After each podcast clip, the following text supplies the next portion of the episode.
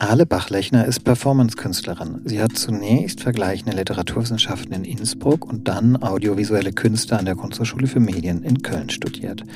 Außerdem war sie Mitglied im jungen Kolleg der Nordrhein-Westfälischen Akademie der Wissenschaften und der Künste. Was ihre Arbeit mit Humor zu tun hat und ob KünstlerInnen die besseren Coaches sind, reflektieren wir mit ihr in dieser Ausgabe von Fantasiemuskel, dem Monopol-Podcast über Kunst, Wirtschaft und gesellschaftliche Transformation. Mein Name ist Friedrich von Borries. Und mein Name ist Thorsten Frehme.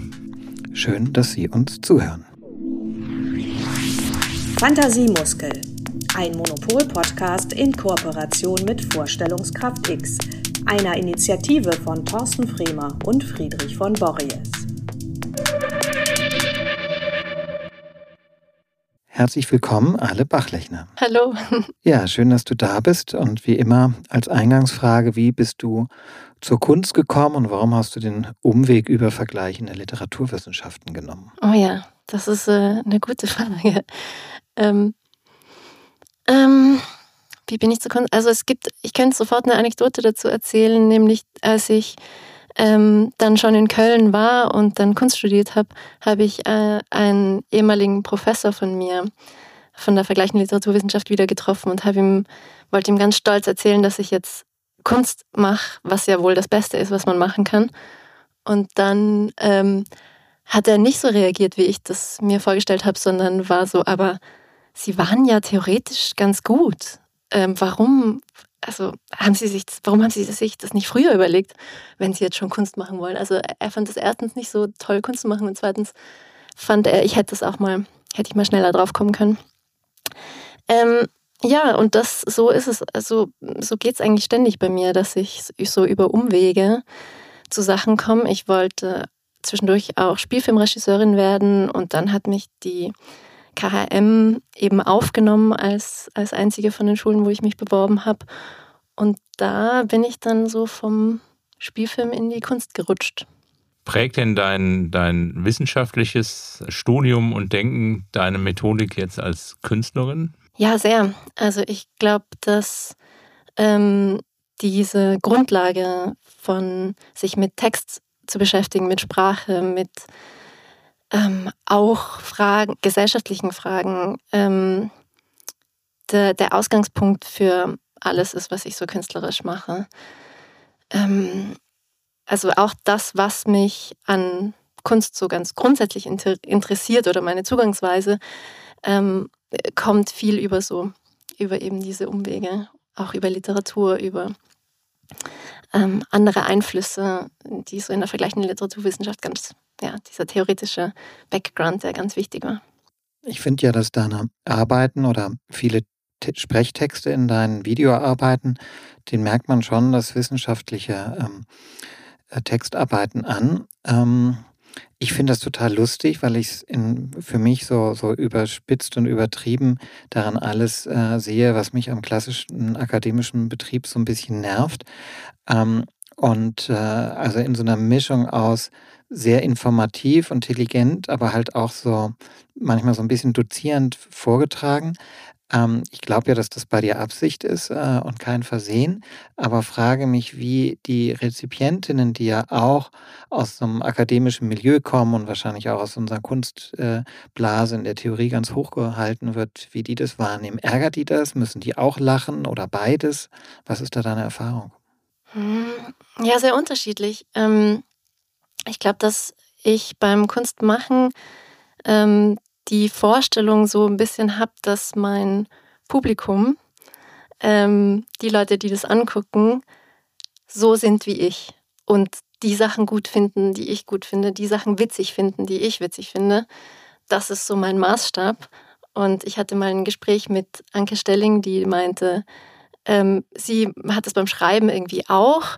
Und dann hat, hat man irgendwie die Erfahrung bei ihr seit 50 Jahren, dass es ja überhaupt nicht so ist. Dass natürlich die, die das angucken, nicht so ist, sind, sind wie man selber ähm, und ganz andere Meinungen haben. Aber ähm, es hilft nichts. Also man kann nur aus der Position heraus das machen. Also ich mache das, was ich selber witzig finde ähm, und interessant und mh, mm, notwendig.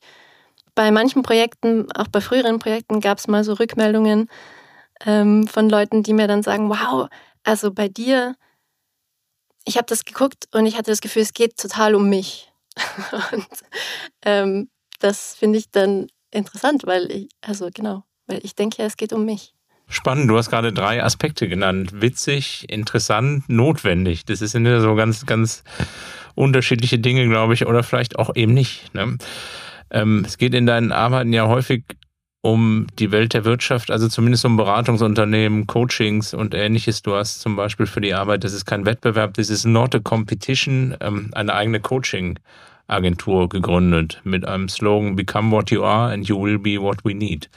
Äh, was interessiert dich an dieser Welt der, der Coachings und warum äh, thematisierst du das immer wieder? Das, das war mein Diplomprojekt, ähm, mein Abschluss an der Kunsthochschule für Medien und da ging es mir selber so, dass ich ähm, das Gefühl hatte, nach dem Studium oder so am Ende vom Studium plötzlich wie so in so eine in eine Realität reinzufallen, in der plötzlich alles ein Wettbewerb ist. Und ich hatte das Gefühl, ich habe das ein bisschen zu spät gerafft. Ich bin irgendwie nicht äh, mit genug Intention da dran gegangen und habe dann angefangen, ähm, so ein bisschen Ratgeberliteratur äh, zu durchforsten und aber auch die auch diese Sprachspiele oder dieses ähm, die Art von Sprache, die verwendet wird in, die, in so Coaching, dann gleitet es bei, bei uns auch so ein bisschen rüber in so therapeutisches Sprechen, aber auch alle möglichen Selbsttechniken, also Yoga oder ähm, Affirmations. Ähm, diese Dinge faszinieren mich, weil ich ähm, weil ich das Gefühl habe, die umgeben uns sehr stark ich habe daran Kritik und gleichzeitig kann ich mich aber aus dem auch nicht rausnehmen. Also es ist keine distanzierte ähm, Satire, die ich da versuche, sondern ich meine das schon auch immer ernst. Es ist nichtsdestotrotz lächerlich. Ja. Ja, Thema lächerlich würde ich gerne noch in eine andere Arbeit von ihr eintauchen, weil ich bei der wirklich jedes Mal lachen muss, wenn ich sie sehe. Ähm, es ist eine Videoarbeit von 2020, Like You Really Mean It. Es zeigt so eine Coaching- oder Therapiesituation, ähm, wird als Workshop bezeichnet in der, in der Wüste. Und es gibt eine Beratungssuchende, es gibt so eine platitüdenhafte Workshopleiterin und einen nörgelnden nackten Affen. Es geht um Networking, es geht um Karriere, es geht um die eigene Performance. Also wie ja auch bei This is not a competition die eigene Performance ganz wichtig ist. Und ähm, bei Like You Really Mean It spielst du alle drei Rollen selbst und drehst dich damit ja argument argumentativ irgendwie so im, im Kreis. Und ähm, ich habe mich gefragt, ob irgendwie diese Diskursivität der Kunst damit persifliert wird oder ob du die als pa äh, Farce darstellst ähm, ähm, und ähm, ja, ob du damit nicht am Ende auch deiner eigenen Karriere im Kunstbetrieb schadest, wie du das ja in dem System, wie du das System in dem Film ja selber beschreibst. Ah, siehst du, da habe ich jetzt auch wieder zu wenig vorher nachgedacht, ne, ob mir das schadet. Also, mh, mm, die Diskurshaftigkeit. Ähm, Im Kunstbetrieb, es zielt nicht direkt für mich auf den Kunstbetrieb ab. Ähm, ich ich finde es sogar fast ein bisschen allgemeiner. Also alle, äh, alle drei Figuren, die da vorkommen, können fast nur in Zitaten sprechen. Also können fast nur wiedergeben, was sie von irgendwo anders gehört haben oder gelesen haben. Ähm, teilweise von, sind es dann Personen, die mir nahestehen, die so äh, in meinem Umfeld sind, meine Mama, Freunde. Teilweise sind es Personen, die ich ganz schrecklich finde, Sebastian Kurz, ähm, irgendwelche ähm, neoliberalen Glaubenssätze, die aufgezählt werden. Ähm, und es ist wie so, die drei Figuren versuchen aus meiner Perspektive tatsächlich ähm, ernsthaft sich Ratschläge zu geben oder sich irgendwie ähm, gegenseitig zu helfen. Und das ist eine, und ja, genau. Und in, dieser, in diesem Spannungsfeld sehe ich das ein bisschen. Also so mm, trying to make sense of things oder mit dem, was man eben so kon konfrontiert ist. Aber es läuft ja immer ins Leere. Ne? Man hat dann die Situation, ich versuche es mal aus der Erinnerung wiederzugeben. Eine Person fragt, kommst du zu meiner Eröffnung? Und die andere Person sagt dann, wenn ich zu deiner Eröffnung komme, steigere ich dann, arbeite ich dann für dich oder steigere ich mein Brand-Image? Ähm, Und also so dreht sich das irgendwie so im Kreis und es wird immer ekelhafter, diese Form der Selbstreflexion, in was für ein System man da eigentlich ist. Ja, also ich finde es auch nicht so leicht zu entscheiden, ähm, auf Eröffnungen oder Events zu gehen in, in der Abwägung, ähm, wie geht es mir da selber psychisch in der, also in dieser sozialen Situation gehe ich hin, weil mich das interessiert, was da gezeigt wird, gehe ich hin, um da Leute zu treffen. Ähm, bin ich gerade in der richtigen Verfassung, um das Networking hinzukriegen oder nicht? Ähm, also ja, ich kann, ich würde sagen, wiederum, es, es kommt tatsächlich aus einer Betroffenheit, die ich nicht, äh, für die ich keine Lösung habe aber die ich ähm, interessant, witzig und was war das dritte? Notwendig. Notwendig. ja, notwendig heißt, du denkst, denkst an die Rezeption in der Pro Produktion oder du denkst, du, du drückst das aus, was du beobachtest? Ähm, ja, beides, beides. Also ich denke, dass so wie es mir geht, dass ich damit nicht allein bin und dass sich darüber dann ein Gespräch entwickeln kann und dass das ganz hilfreich sein kann ähm, mit bestimmten Unbehagen, mit bestimmten äh, Dingen, mit denen man eigentlich nicht einverstanden ist, auch um, offen zu sein. Ein Arbeitsbegriff von dir ist ja Ruin Your Life. Das ist auch ein ja. Projekt, an dem du gerade arbeitest. Du hast ja auch gerade von dem Unbehagen gesprochen. Äh, und und ähm, müssen wir unser Leben ruinieren, um irgendwie den Anforderungen des Systems gerecht zu werden? Oder ruinieren wir unser Leben, wenn wir uns diesen Anforderungen entziehen? Oder ruinieren wir es, wenn wir wirklich wir selbst zu sein versuchen? Also woran arbeitest du da gerade unter diesem Arbeitsbegriff Ruin Your Life? Also ganz allgemein gesagt äh, ist es der Versuch, mh, diese, den, den Ruin positiv umzudeuten oder vielleicht oder vielleicht sogar die Wertung da rauszunehmen. Ähm, also ein Gegenentwurf von der Vorstellung, dass ein gelingendes Leben eine Abfolge von möglichst, möglichst ähm, schnell passierenden Milestones ist, Erfolgen, ähm, Entwicklungsschritten, sowohl im persönlichen als auch in der Karriere und damit so eine lineare, progressive Entwicklung einhergeht und eben auch da quasi dieser Wettbewerb oder auch Wettlauf, der sich damit ähm, verbindet, das ist jetzt nichts, was ich mir ausgedacht habe, sondern das ist ähm, schon so fast was wie so ein alter Hut. Und trotzdem habe ich das Gefühl, dass diese großen Narrationen und auch die Dramaturgie, ähm, die da drin liegt, eben auch in, in äh, Familie oder auch in Beruf, äh, ganz weit gefasst, ähm, trotzdem uns fast allen alternativlos erscheint und ähm, genau, und ein, ein Punkt daran, der mich selber sehr beschäftigt, ist vielleicht so diese Vorstellung von Queer Temporalities, also Zeitlichkeiten, die aus, die leicht außerhalb dieser Logik sind, die die nicht erfüllen, entweder nicht erfüllen können oder wollen oder eine andere Art von Logik entwickeln. Und genau, das ist, das ist so ein bisschen was, mit dem ich mich beschäftige. Kannst du nochmal erzählen, wie sich das jetzt konkret in der Arbeit umsetzt? Mhm. Einen ersten Teil von Ruin Your Life, also sozusagen so eine erste Auskopplung davon, habe ich gemacht. Das ist eine Solo-Performance. Ähm, da, die heißt Crying and Lying, also zwei Arten, sich verlässlich das Leben zu ruinieren. Ähm, und die sind beide häufig weiblich konnotiert. Und da habe ich angefangen, ein bisschen auch autobiografisch und autofiktional zu arbeiten, also intergenerationales Trauma zu bearbeiten, was so Mutter-Tochter-Beziehungen angeht. Ähm, und so ein bisschen eine Figur zu entwickeln, die Figur des Late Bloomers. Ähm, und dieser Late Bloomer oder die Late Bloomerin, ähm, die ist wie so, ein, wie so eine, äh, ja, eine, eine Bühnenfigur, ähm, die dann so auch Episoden aus ihrem Leben erzählt.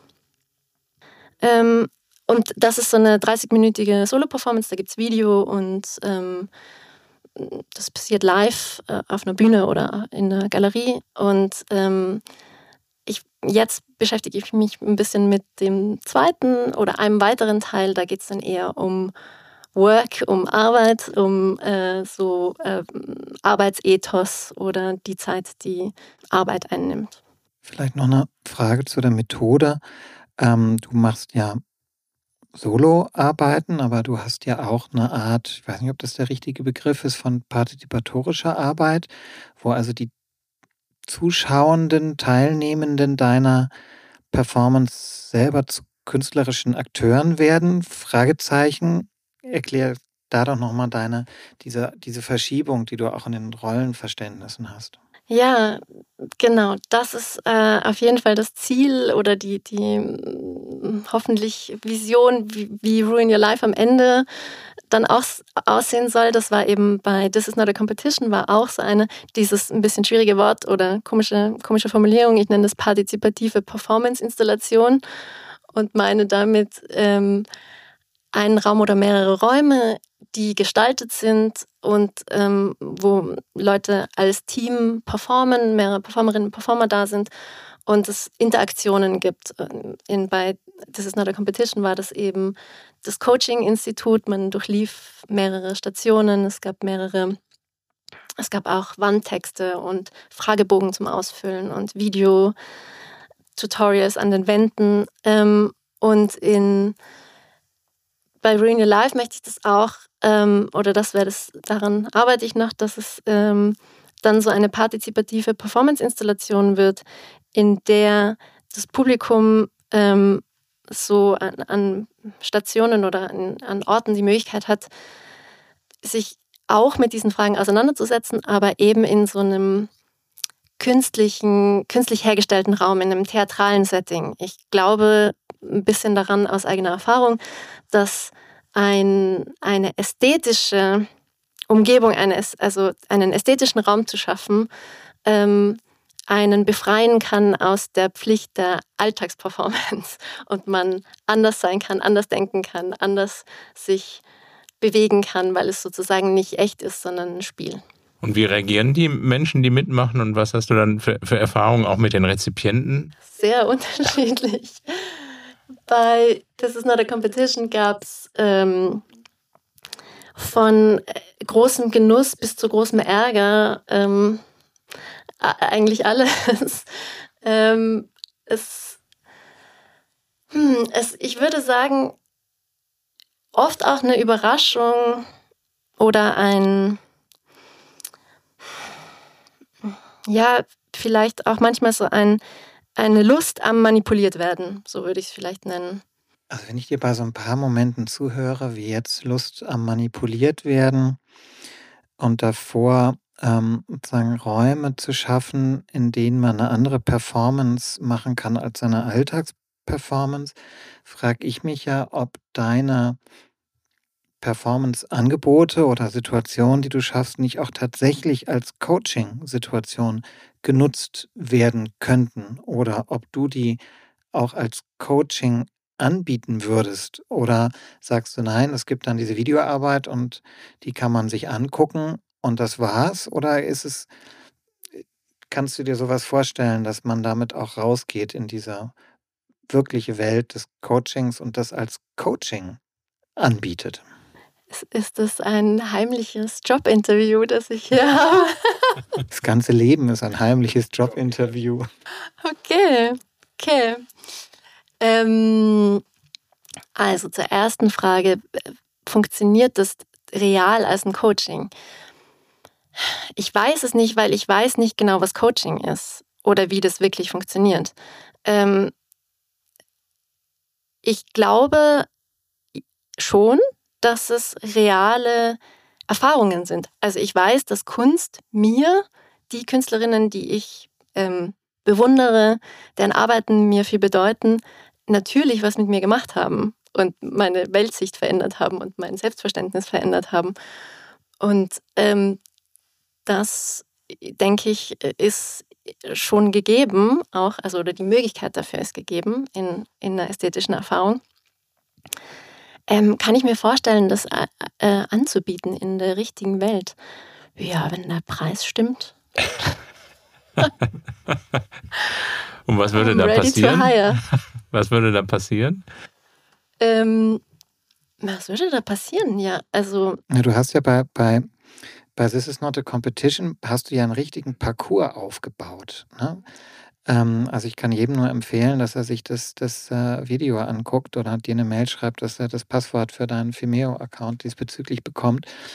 Also dann, vielleicht kannst du das nochmal schildern mit den Stationen, aber es ist ja gar nicht, es ist zwar überspitzt, aber es ist wie so ein, so ein, so ein äh, Trimm-dich-Pfad der, der Persönlichkeitsentwicklung. Ähm, aber vielleicht erzählst du es selber nochmal.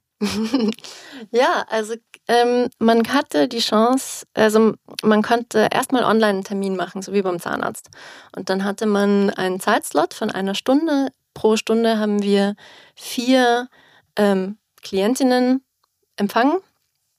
Ähm, und dann als Zuschauerin durchlief man eben, genau wie du meintest, diese Stationen. Also man hatte ein erstes Coaching, das ein bisschen so war wie ein, wie ein kurzes Interview oder wie eine Mini-Therapie. Session, in denen, in denen wir Fragen gestellt haben, die so sich orientiert haben an, wie gehst du mit Neid um, was äh, motiviert dich, ähm, was findest du inspirierend, ähm, so solche Fragen und dann aus diesen Antworten, wir haben dann so aus den Antworten ähm, so ein bisschen mitgeschrieben und haben daraus ähm, Slogans entwickelt. Also wir haben die Antworten, die gekommen sind, nochmal zugespitzt auf wie so ein, ja, wie ein Werbeslogan oder so eine, eine Verkürzung, die das ein bisschen teilweise auch eben nicht das war, was die Leute gesagt haben, sondern eine, eine Variante davon.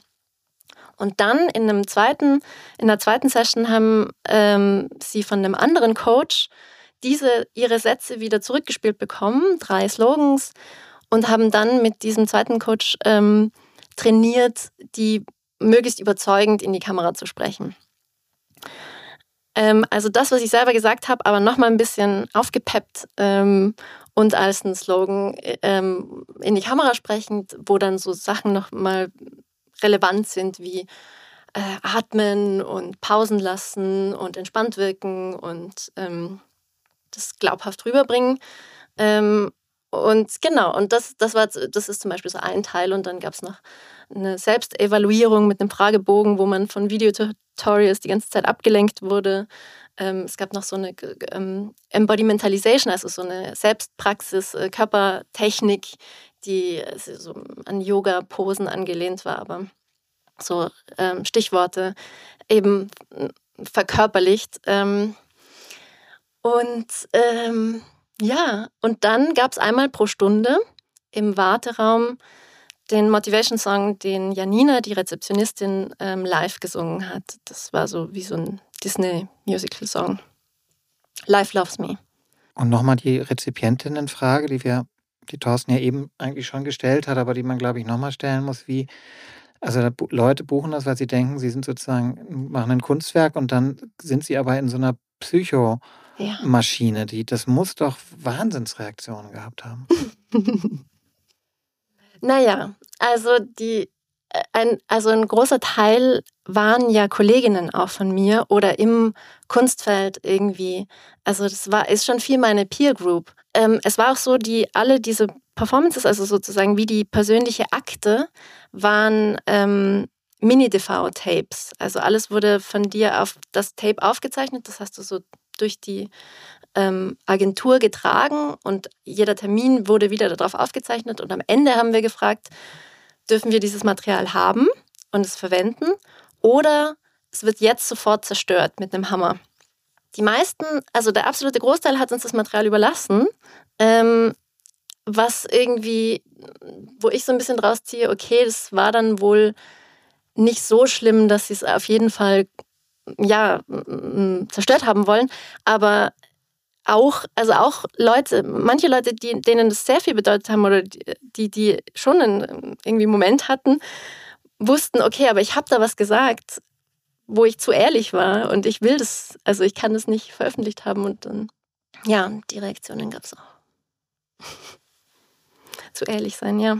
Kommen wir noch auf eine andere Arbeit zu sprechen, Studio Hallo. Ja die ähm, bis 10. Dezember im Kunstverein Düsseldorf zu sehen sein wird in der Ausstellung. Eine Art Fernseh-, Mini-Fernsehserie mit bislang vier Folgen. Ich weiß nicht, ob du die fortsetzen willst. ähm, total abgefahrenes Sci-Fi-Fernsehstudio, in dem du mit deinem ModeratorInnen-Team zu elektronischer Musik äh, merkwürdige Körperbewegungen ähm, ausführst. Ähm, dann bist du manchmal auf der Straße mit Interviewsituationen, wo ich auch nicht weiß, ob die echt oder gefaked waren. Ähm, ich glaube, sie waren gespielt, weil manche Gesichter kenne ich aus anderen Arbeiten von dir. Da gibt es sozusagen so Doppelungen, wenn man sich mehr ansieht.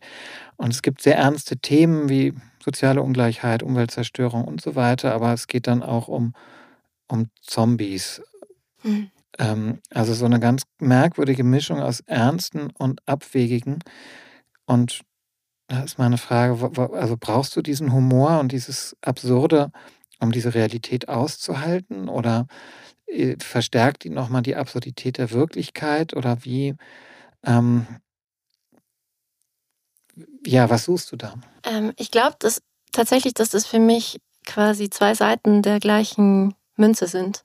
Ähm, also die Straßeninterviews sind nicht gestellt, also die, die äh, wir sind zu zweit, äh, also Felix und ich interviewen, aber das sind einfach äh, Passantinnen in ähm, in Köln äh, an den Ringen. Wir haben das 2018 gemacht, äh, also noch vor Pandemiezeiten und ähm, haben aber da viel äh, über Ansteckung und das Wetter und so gesprochen. Was vielleicht auch dazu beiträgt, dass man ein bisschen das Gefühl hat, es ist gestellt oder so, weil es so ähm, on the nose wirkt. Aber es war eben 2018.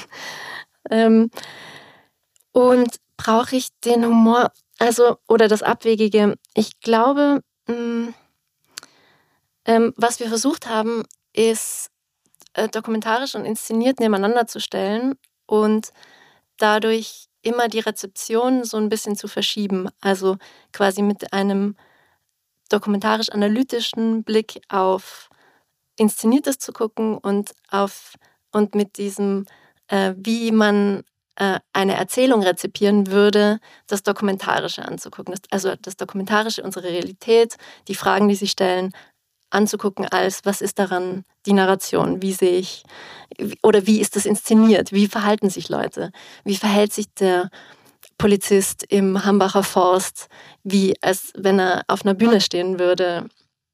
Ähm, wie, genau, wie ist diese Inszenierung? Ähm, also ich glaube nicht, wenn die Frage darauf abzielt, quasi, brauche ich den Humor, um das auszuhalten oder um so eine, äh, einen, einen Comic Relief zu schaffen?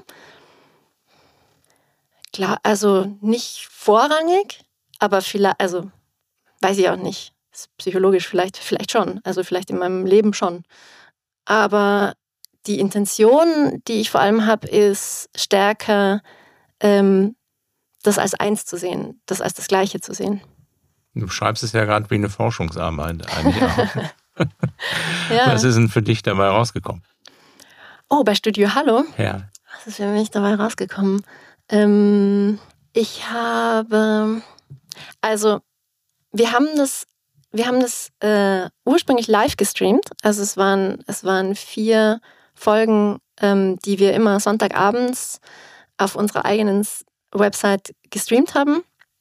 Ähm, das war super interessant, weil es auch eine eigene Art von einem Live-Moment war, äh, von so ähm, einer Präsentation für ein Publikum, dass wir aber das nicht bei uns ist und wo wir auch keine Rückmeldungen bekommen haben in dem Moment, sondern halt dann Vereinzelte haben danach angerufen. Und auch das wieder war halt vor, bevor das dann in der Pandemie das Normalste der Welt war, zu streamen. Ähm, oder das alle irgendwie gemacht haben oder alle Veranstaltungen per Stream stattgefunden haben. Ähm, es war, ich würde denken, was ich daraus mitnehme, ist, ähm, ich glaube, es ist für, es ist interessant. Ich glaube, dass es, ich glaube, dass es eine gute Art ist oder eine sinnvolle Art ist, über Sachen nachzudenken, die nicht als einzelne, auch Probleme nicht als einzelne gesellschaftliche Probleme, nicht als unabhängig voneinander oder als ähm, ähm,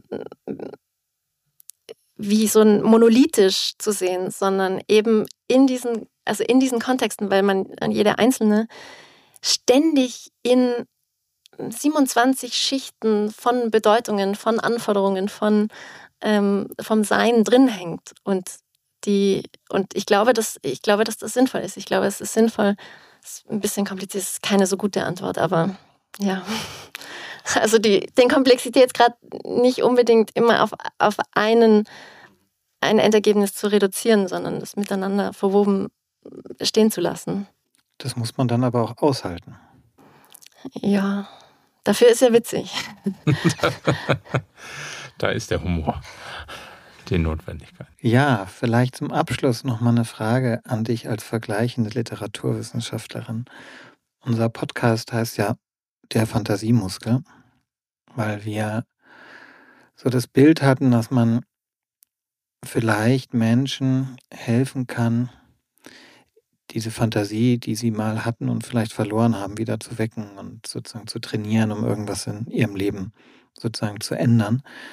Ich glaube letztlich auch nichts anderes. Deshalb habe ich deine Arbeiten ja so gelesen wie so ein Coaching-Angebot, ähm, was du auch vielleicht in diesen, in, oder was ich mir vorstellen kann, was manche Leute, was manchen Leuten passiert, wenn sie in so einer Performance-Situation ähm, waren, an der sie dann teilgenommen haben und, und so mit Bildern von sich selbst konfrontiert werden, die sie vielleicht gar nicht erwarten haben, erwartet haben.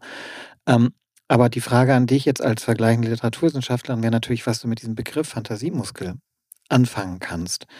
Äh, wir haben negatives Feedback auch schon bekommen, ja, männlich Muskeltraining. Äh, wir haben äh, Positives bekommen und ja, würde mich jetzt interessieren, gar nicht so sehr die Künstlerin in dir, sondern die Wissenschaftlerin, die du mal warst und ich glaube auch noch bist. Ja, sehr ein sehr forschender Ansatz in deiner Arbeit. Was liest du in diesem Begriff? Ja. Also, wenn ich ehrlich bin, war meine erste Reaktion auf den Titel auch eher so, puh, weiß ich jetzt nicht so genau. Fantasiemuskel. Hm. Ähm, aber nicht wegen muskelmännlich oder, also, oder dass das irgendwie machohaft wäre. Ähm, ich glaube eher mh, mm, in der, also ich glaube eher die Romantik ist dann nicht so meins ähm, mit der Fantasie. Obwohl ich inhaltlich dir zustimmen würde, dass das eigentlich sehr das ist, was ich, was ich will. Also genau, ich hätte, ich würde es dann halt irgendwie Kontingenz, weiß ich nicht, Kontingenz, Pool oder so. Ne? Maschine. Masch ja, Maschine, Maschine nicht. Maschine vielleicht nicht. Aber ähm, Kontingenzparty. Super. Dann haben wir einen neuen, neuen Titel. neuen Titel für den nächsten Podcast, die Kontingenzparty. Dass man sich vorstellen kann, dass es auch anders ist und das nett, also und vielleicht sich betrinkt dabei oder so. Das Dann haben wir schon einen situativen Rahmen. Könnten wir auch sowieso anders machen. Ja, mit dem Alkohol. Ja. Liebe Alle, vielen Dank, dass du bei uns warst und uns ähm, Food for Thought gegeben hast, wie wir diesen Podcast nochmal anders gestalten, mit Alkohol und ähm, neuem Namen. Und mit neuem Namen. Und äh, vielen Dank auch für die Einblicke in deine Arbeit. Ja, vielen Dank euch beiden, vielen Dank für die Einladung. Es hat mir sehr Spaß gemacht. Vielen Dank. Fantasiemuskel. Ein Monopol-Podcast in Kooperation mit Vorstellungskraft X einer Initiative von Thorsten Fremer und Friedrich von Borries.